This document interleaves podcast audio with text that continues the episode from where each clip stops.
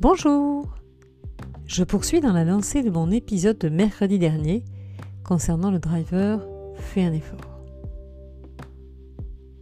Alors, si votre driver le plus présent est Fais un effort, cela se traduit le plus souvent par euh, une persévérance exceptionnelle, une capacité de travail énorme, une loyauté très souvent infaillible, une dévotion même parfois, et théoriquement, de très bons résultats.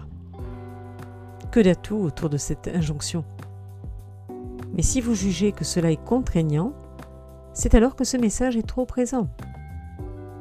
Présent au point de vous amener aujourd'hui à vouloir sortir de cette systémique. Présent au point de vous faire risquer peut-être un épuisement.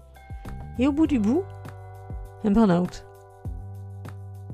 Alors si vous avez besoin de prendre du recul, et ce n'est pas si simple de lâcher quand on est habitué à tenir, quand on est un tenace.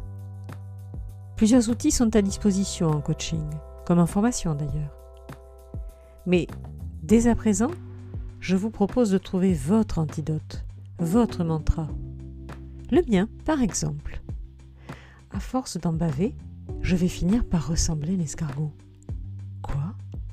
Un truc tout mou qui n'avance pas? Ah non, non, non. Je préfère me préserver avant d'en arriver là. Alors voici déjà trois questions utiles auxquelles vous prendrez bien le temps de répondre, le temps qu'il faudra. Quelles sont mes limites? Quels sont mes besoins? Qu'est-ce que je fais pour moi? J'avais abordé ce thème dans mon épisode 44, Fixer son cadre.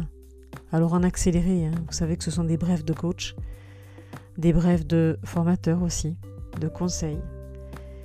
Alors faites l'exercice, mais en vitesse ralentie, méga ralentie pour répondre vraiment à ces questions de mes limites, mes besoins. Et qu'est-ce que je fais pour moi? Mais l'idée c'est et qu'est-ce que je peux faire de plus pour moi? Comment Quand? Vraiment dans le concret. Voilà, je poursuivrai la semaine prochaine avec Fait plaisir, puis les semaines suivantes avec les trois autres drivers, dépêche-toi, sois fort, sois parfait. Bonne semaine